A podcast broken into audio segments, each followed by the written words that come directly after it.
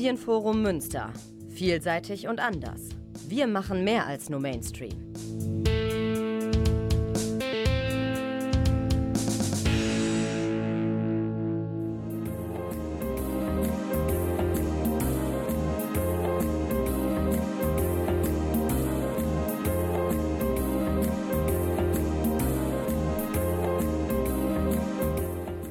Der Lesewurm.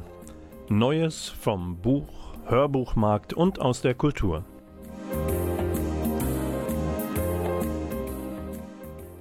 Präsentiert von Volker Stephan.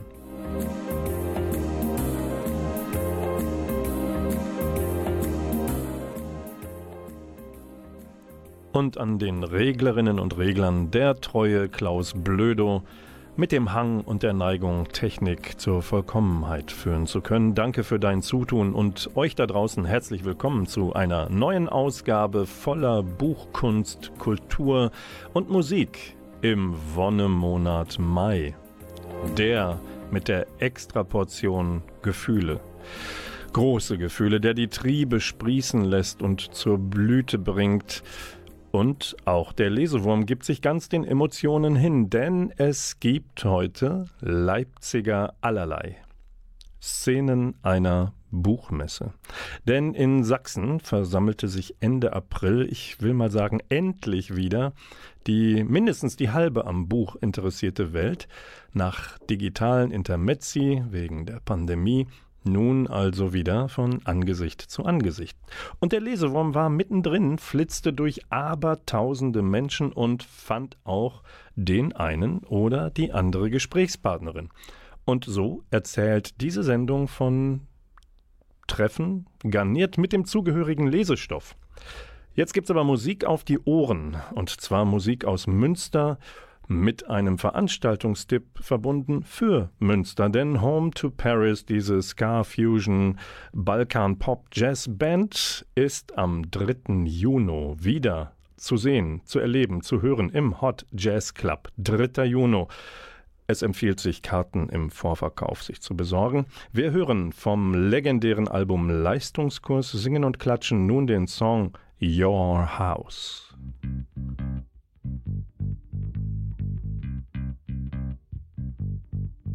Keep on moving in every place and everywhere I go.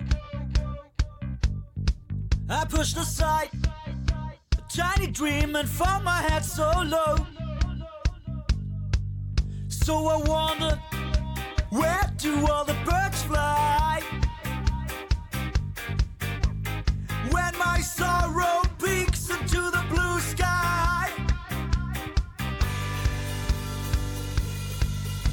I'm white in jail, and you can tell your house is my house. White in jail, and you can tell your house is my house. Got some quest, some happy moment, Papa, for you. It's a promise, dream for everyone to become true. I keep on cooking, cause no one else succeeded like me. Well, I guess my life was dedicated to chemistry. I'm white in jail, and you can tell your house is my house. White in jail, and you can tell your house is my house.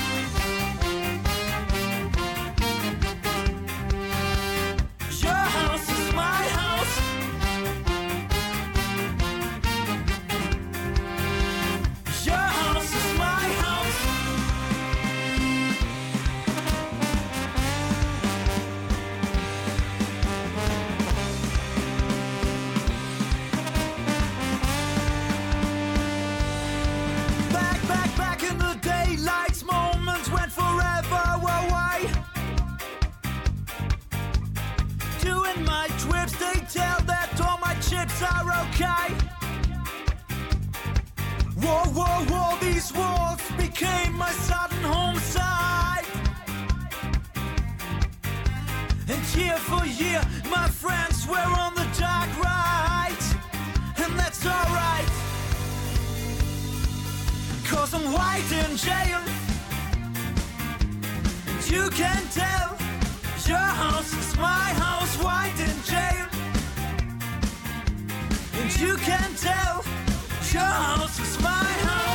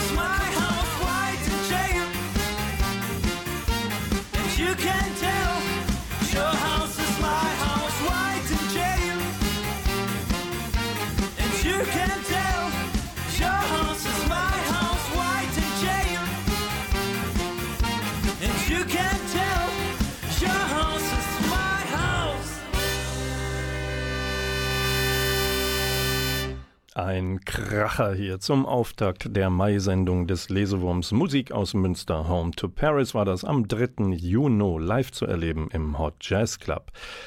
Und wir gehen vom Hot Jazz Club am Hafen Münsters ganz schnell rüber nach Leipzig, wo Ende April die Leipziger Buchmesse stattgefunden hat.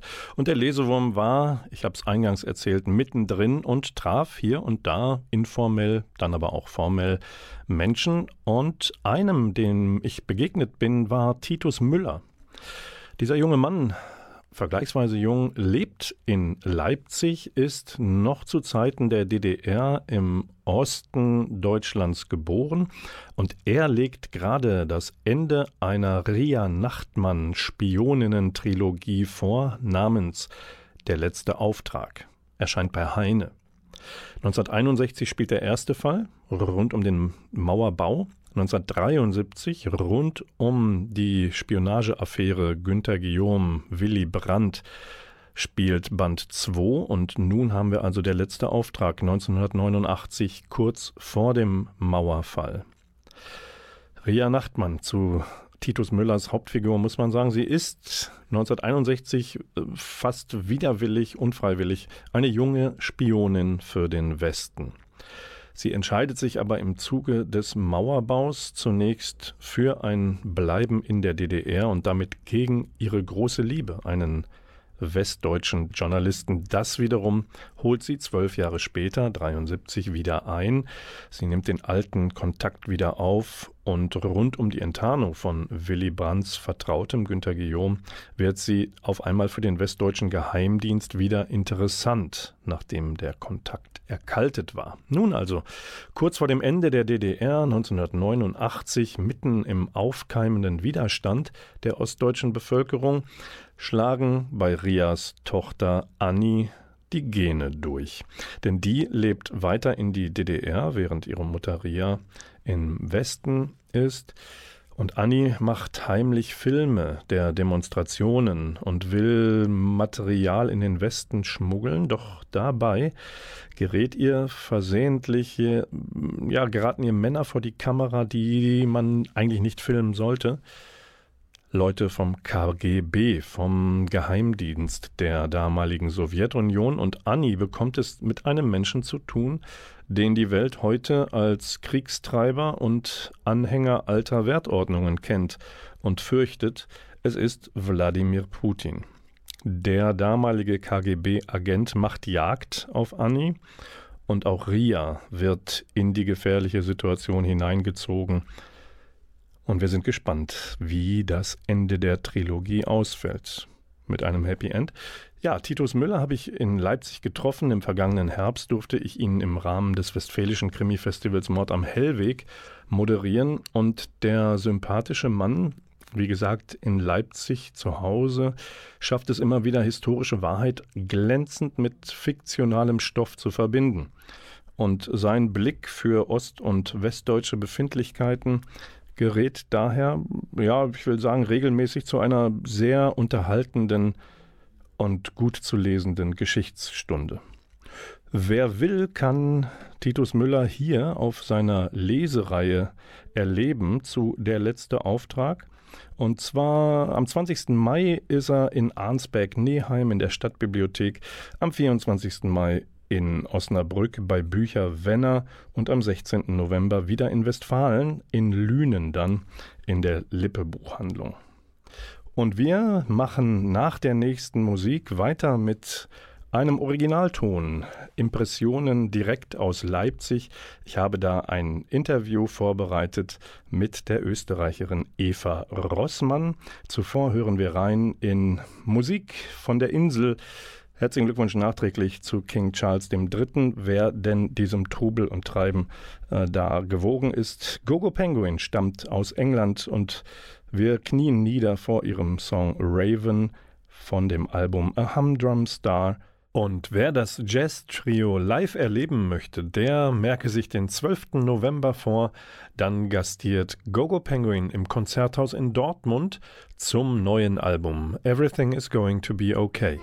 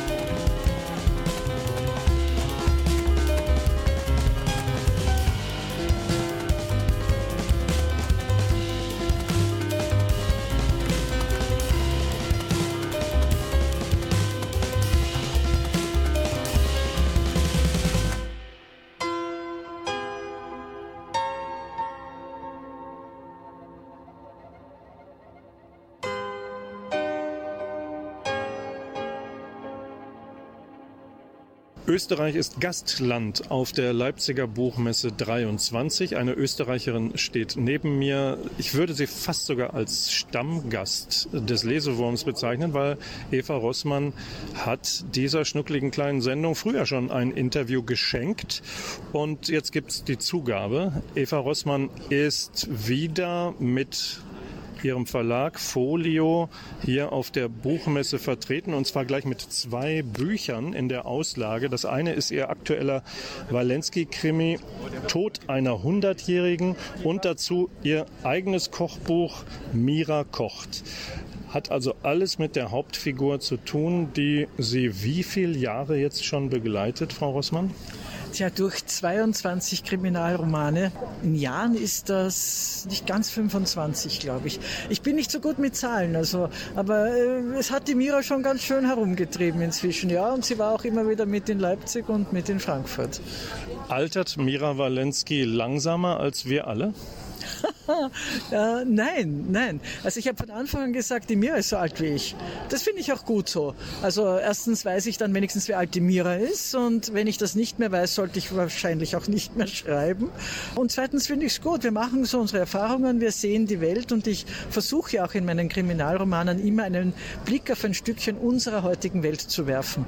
Und insofern kann die Mira genauso wie ich nicht stehen bleiben. Zwei Bücher in der Auslage bei Folio. Einige sind auch am am Österreich-Stand zu sehen, weil der große Österreich-Stand zugeworfen worden ist mit allen wichtigen möglichen Publikationen des Jahres.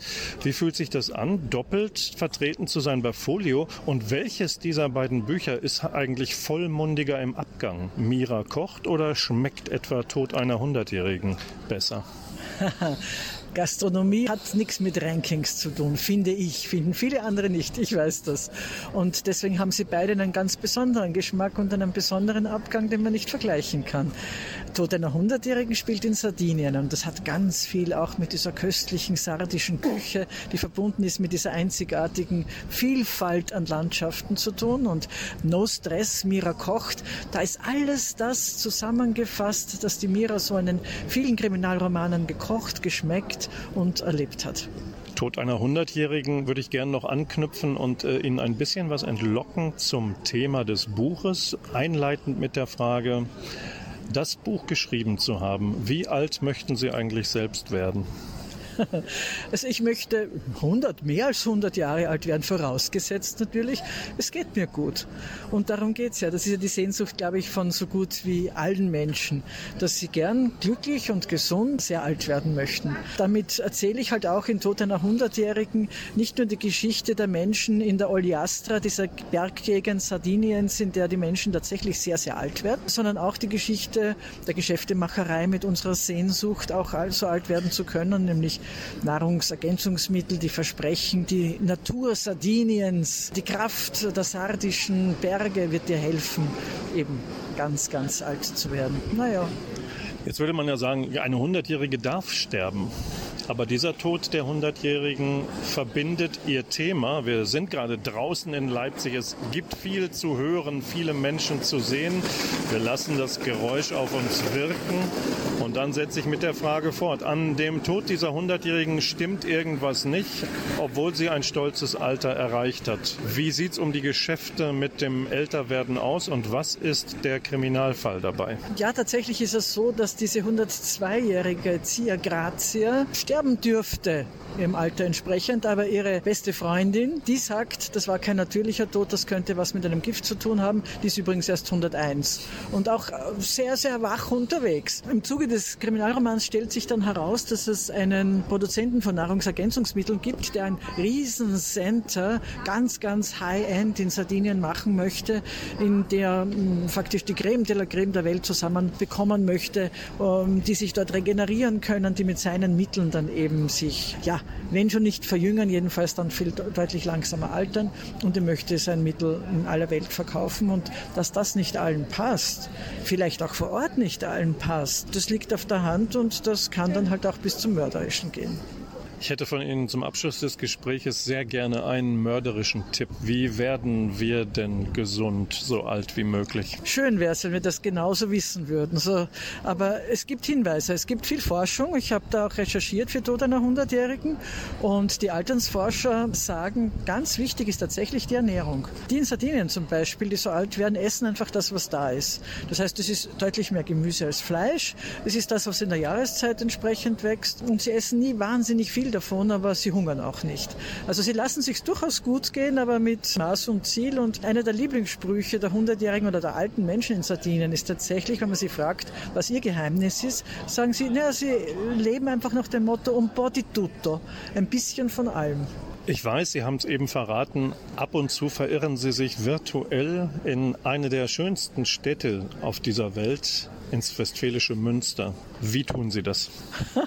so wie es ganz viele andere Menschen tun, glaube ich, indem sie Münster-Krimis sehen. Und ich, ich gebe zu, ich liebe sie. Und ich habe die große, große Hoffnung, dass ich bald mal in Münster auch eine Lesung habe. Also vielleicht mit meinem nächsten Krimi, das wird ein Gastronomie-Krimi, der heißt Fine Dying. Das würde sich nahezu anbieten. Und Münster ist so einer meiner Lieblingsziele, die ich anpeile fürs nächste Jahr. Dann sagen wir schon mal herzlich willkommen und arbeiten an einer passenden Location und einem schönen Rahmen. Für Sie vielen Dank, Eva Rossmann. Danke vielmals und dann hoffentlich auf bald in Münster.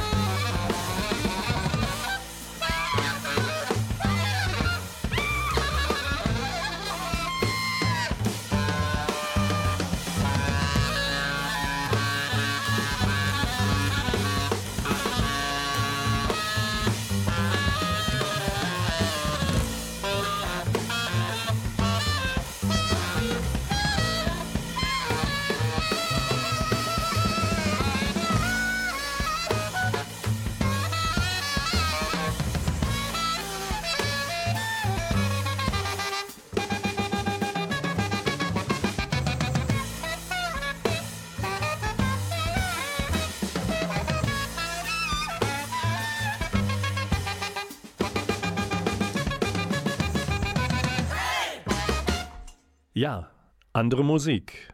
Im Lesewurm im Mai. Herzlich willkommen zurück. Und wen wir da gerade gehört haben, das ist eine sehr schöne Geschichte.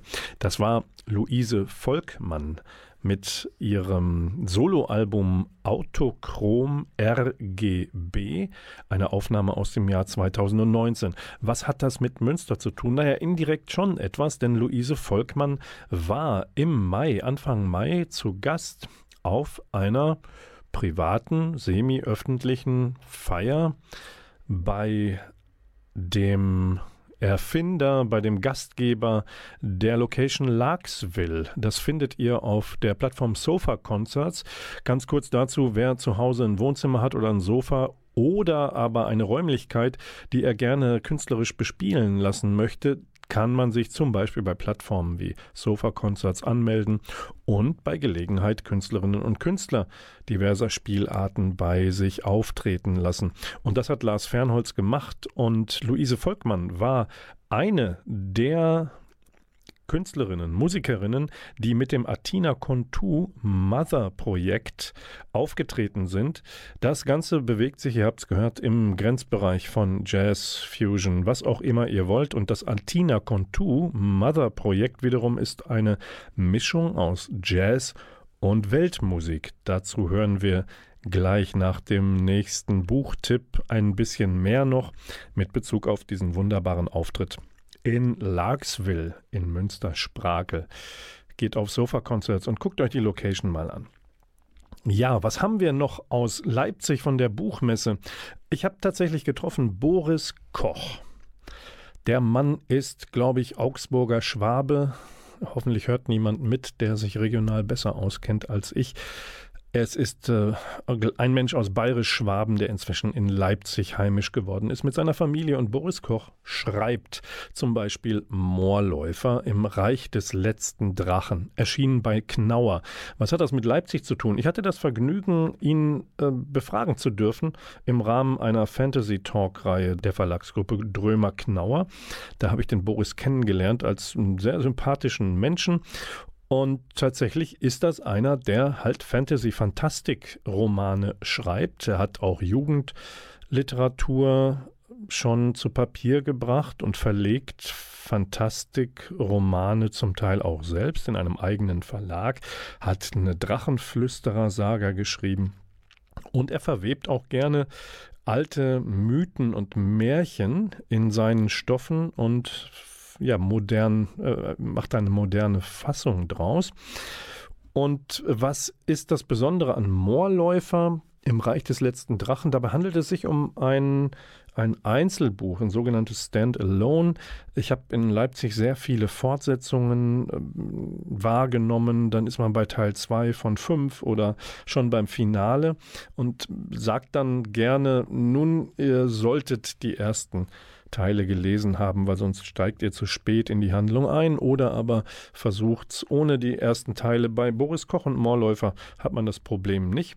Da nimmt er uns mit in Moore zu Torfstechern und zu einem Elfjährigen zunächst, der darauf wartet, einer dieser Torfstecher zu werden, weil in seinem Dorf am Rande der Stadt Nebelbruch gibt es besonderes Material in der Erde, das nämlich das magische Feuer der Alchemisten nährt. Das Problem ist nur, die Torfstecher müssen in die Schwarzmoore hinein und da wartet erstens als Gefahr der Sumpf und zweitens als noch größere Gefahr der Nachtwurm, der letzte Drache, der einem Drachentöter einst entging. Und dieser Nachtwurm Leider hat es auf Menschen abgesehen und auch Milans Schwester ist ihm zum Opfer gefallen. Das Problem für die Familie von Milan ist, die Schwester, die Tote, hatte einen Moordiamanten in der Hand. Und das fand der König nicht ganz so witzig, weil es ist sein Diamant und nun glaubt man, die Familie sei eine Familie von Dieben und Räubern. Und Milan bekommt den Ärger seiner Eltern ab, weil sie glauben, dass er schuld daran ist, dass die Tochter zur Diebin wurde. Und das versucht er ein paar Jahre später als Heranwachsender aufzuklären. Und er irrt durch dieses Moor und findet dort auch sein wahres Ich, was ihm bisher verborgen geblieben ist. Es ist also eine Geschichte der Selbstfindung in einem sehr interessanten Fantastik-Setting. Geschrieben von Boris Koch, Mehrläufer im Reich des letzten Drachen. Und jetzt kommen wir nochmal zurück nach Münster-Sprakel, wenn ihr so wollt, denn wir haben von dem Atina Contu Mother Project, von dem ich euch erzählt habe, vom aktuellen Album Ziveri, einen Song, den wir nun hören und der heißt Baiduska. Das ist ein Folktanz aus einer Gegend in Griechenland. Und zu Athina Kontou darf, sollte man wissen, dass sie das Kind von griechischen Eltern ist, in Deutschland aufgewachsen. Und sie verwebt in ihren Kompositionen, sie selbst ist Kontrabassistin, sie verwebt in ihren Kompositionen allerlei Alteinflüsse aus Armenien, der Türkei, Griechenland und das womit sie hier so aufgewachsen ist in Deutschland. Hört's euch an. Atina Kontu, Mother und der Song heißt Baiduska.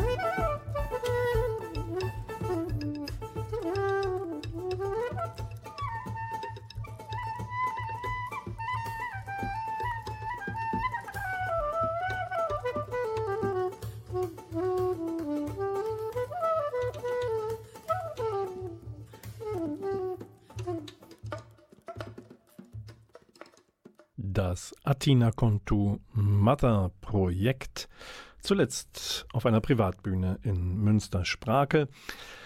Ich habe noch einen Veranstaltungshinweis für euch in der Mai-Sendung des Lesewurms, die ihr gerade hört. Und zwar ist, ihr müsst euch allerdings beeilen, die aktuelle Ausstellung im Picasso-Museum A Collector's Choice Picasso, Miro, Schlemmer, Kirchner und Co. verlängert bis einschließlich morgen, 14. Mai. Also geht noch hin. 10 bis 18 Uhr im Picasso-Museum im Herzen Münsters am Picasso-Platz oder ihr geht von der anderen Seite durch die Arkaden hinein.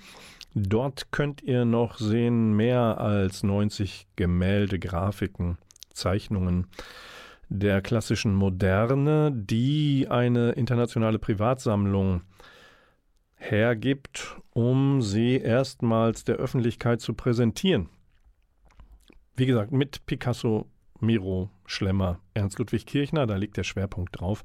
Ich möchte diesen Veranstaltungshinweis eigentlich nutzen, um euch noch eine Lektüre zu empfehlen. Da gibt es zu Picasso nämlich das Buch Göttinnen und Fußabstreifer, die Frauen und Picasso aus der Feder von Rose Maria Gropp. Erscheint bei Pieper. Und äh, wie der Name des Buches schon sagt, geht es um weniger um Picasso, natürlich auch aber mehr um die elf Frauen, die, von denen man weiß, die an der Seite Picassos waren. Die Autorin würde eher sagen, im System Picasso eine Rolle gespielt haben. Rose Maria Gropp ist Redakteurin der FAZ gewesen. Sie ist Autorin und Literatur- und Kunstkritikerin und sie schaut auf das Leben solcher Frauen wie Marie-Therese Walter oder Dora Maar. Das sind nur einige der elf porträtierten Frauen. Dora Maar ist übrigens auch in der aktuellen Ausstellung zu sehen, so wie Picasso seine Muse sah. Das Buch versucht nun, die Frauen zu sehen, wie sie wirklich waren, was sie wirklich waren, eigenständige Frauen, mit unterschiedlicher Wirkung, Beziehung und auch Abhängigkeit vom Künstler Picasso. Rose Maria Gropp, Göttinnen und Fußabstreifer. Die Frauen und Picasso heißt dieses empfehlenswerte Buch. Und wo wir schon bei Veranstaltungen sind, möchte ich euch nicht vorenthalten, dass Mitte Juni, ihr habt also noch etwas Zeit, eine Vernissage Kunst und Wort zu erleben ist. Und zwar am 17. Juni findet das Ganze statt für Liebhaber von Malerei, Musik und Dichtung und Liebhaberinnen auch im Matthias Claudius Haus in Albachten. Dort wird ab 11 Uhr die Vernissage stattfinden. Zu sehen sind Bilder der Künstlerin Angelina Wendt und das Ganze umrahmen Gedichte von Sibylle Lengauer, Dieter Rathke und Andrea Timm. Durch die Veranstaltung Mitte Juni führt Renate Rave Schneider. Die Musik zur Eröffnung kommt von Wolf Taylor. Der Eintritt ist frei. Wer möchte, darf in den Hut anschließend noch ein bisschen Geld geben. Und nun kommt Musik noch einmal aus dem Klangkosmos des Athena Contu Mother Projektes. Und zwar war in Sparkel auch mit auf der Bühne Lukas Leidinger an den Tasten am Piano, der Keyboarder. Und von ihm äh, gibt es auch etwas als CD, nämlich er ist Teil des Trios Aurora, neben Sebastian Gille und Fabian Ahrens. Zusammen herausgebracht haben sie das Album Holistic Images und daraus hören wir nun den Track Breath.